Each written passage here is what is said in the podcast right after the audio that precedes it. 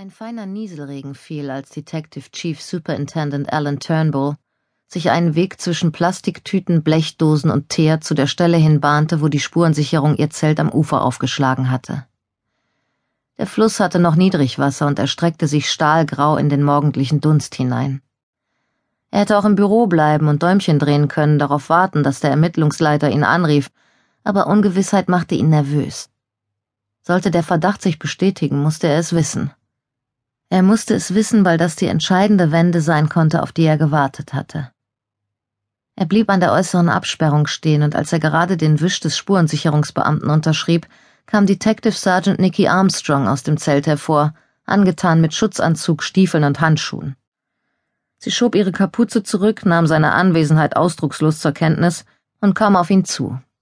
Turnbull runzelte die Stirn. Sie hatte eine wenig entgegenkommende Art an sich, übellaunig, arrogant, seiner Ansicht nach keine attraktive Kombination bei einer jungen Frau. So etwas durfte man heutzutage natürlich nicht mehr sagen, aber er dachte es trotzdem. Mit geschultem Blick begutachtete er das Gelände. Sich auf den Job konzentrieren, das war schon immer seine Technik gewesen, um negative Anwandlungen von sich fernzuhalten. Ein halbes Dutzend Leute in Schutzausrüstung arbeitete koordiniert und zügig, um vor Einsätzen der Flut fertig zu werden. Natürlich war es wichtig, den Tatort zu dokumentieren und jedes Witzelchen Beweismaterial sicherzustellen, aber das ganze Brimborium ging ihm gegen den Strich. Die Kosten all dieses kriminaltechnischen Expertentums addierten sich schnell, und würde es ihnen schlussendlich etwas sagen, das sie nicht schon wussten? Armstrong sah erhitzt und gereizt aus. Der Klettverschluss an ihrem Anzug hatte ihren Hals wund gerieben. Turnbull musterte sie. Sie hätte ein bisschen Make-up vertragen können. Als sie fast bei ihm war, setzte sie ein Lächeln auf. Morgen, Chef. Bisschen frisch. Ist er es? Armstrong schluckte. Bittere Galle brannte in ihrer Kehle.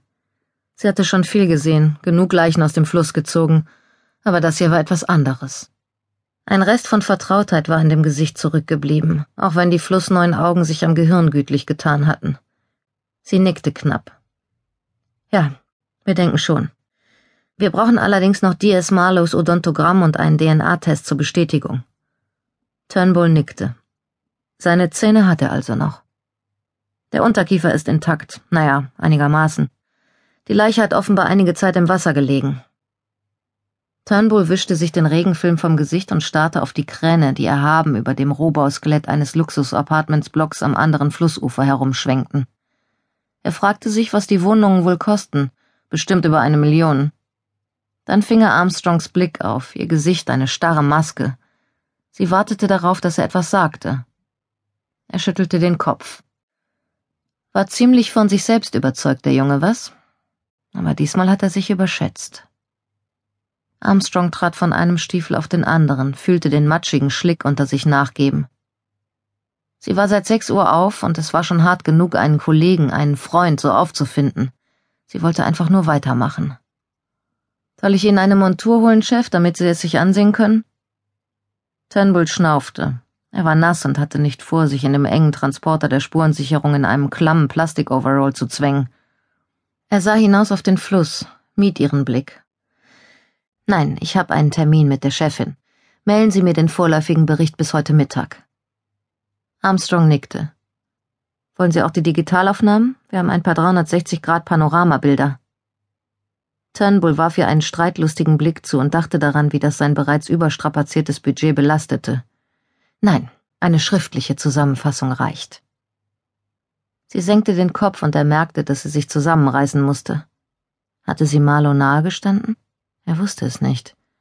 Die ganze Sache war ein Griff ins Klo erster Güte. Eines aber schwor er sich. Er würde nicht den Kopf dafür hinhalten. Er tätschelte ihren Arm, spürte, wie sie sich verspannte und wich auf ein geschäftsmäßiges Lächeln aus. Ist nicht leicht, Sergeant, ich weiß, aber wir kriegen ihn dran. Darauf können Sie sich verlassen. Armstrong blickte ihm nach, als er zu seinem Auto zurückging. Sie hatte keine Ahnung, warum er gekommen war. Vielleicht hatte er Schuldgefühle, mochte wohl sein, dass sich hinter der aalglatten Fassade ein Gewissen verbarg. Normalerweise befasste sich der Chef nicht mit der eigentlichen Ermittlungsarbeit, er delegierte. Außerhalb von Teambesprechungen hatte sie nie viel mit ihm zu tun gehabt, und wenn es nach ihr ging, brauchte sich daran nichts zu ändern. Turnbull ließ sich in die Lederpolster seines chauffierten BMW sinken, während er über die möglichen Auswirkungen von Marlos Tod nachdachte. Konnte man ihm Leichtfertigkeit vorwerfen, weil er einen Polizeibeamten unmittelbar auf einen Gewaltverbrecher wie Joey Phelps angesetzt hatte? Natürlich würde es eine interne Untersuchung geben, aber das war nur Kosmetik, so etwas überstand er leicht.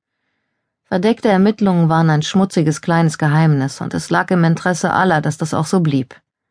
Das Einzige, woran es für Turnbull keinen Zweifel gab, war, dass Phelps seinen Officer ermordet hatte. Wie man Phelps kannte, war es sicher ein brutales Ende gewesen, aber es nützte nichts darüber nachzugrübeln. D.S. Marlowe hatte sich freiwillig für die Aufgabe gemeldet. Er war gut ausgebildet gewesen, schien hart im Nehmen zu sein. Turnbull versuchte sich an seinen Vornamen zu erinnern. Phil, nicht wahr? Oder nein, eher Alex. Er starrte kurz auf seinen Blackberry und tippte dann ein schnelles Memo an seinen Assistenten. Dafür sorgen, dass die DNA-Analyse beschleunigt wurde. Kondolenzbesuch bei Marlos Familie. Es kam darauf an, dass er die Form warte und ihnen die Nachricht selbst beibrachte. Sie würden Einzelheiten wissen wollen, was natürlich nicht ging. Er würde sie mit einer raschen Obduktion und dem Angebot bei der Organisation der Beerdigung behilflich zu sein beschwichtigen. Er überlegte.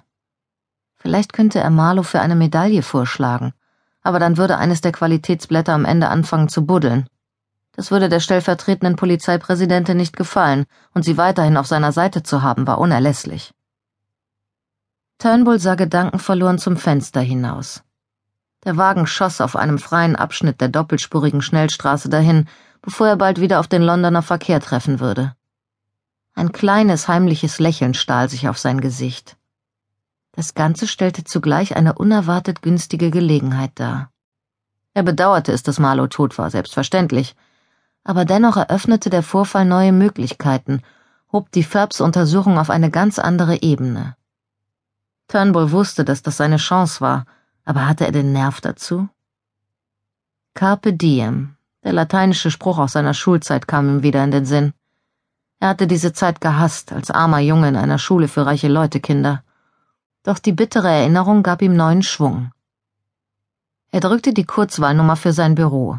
Sein Assistent meldete sich beim zweiten Klingeln. Er hielt sich nicht mit einer Einleitung auf. Wer ist der neue DC? Der Hübsche. Meinen Sie Detective Constable Forbes, Sir? Nein, nicht die, den jungen Mann. Dunkle Locken, sieht ein bisschen aus wie ein männliches Model. Oh, Sie meinen DC Bradley. Bradley, genau.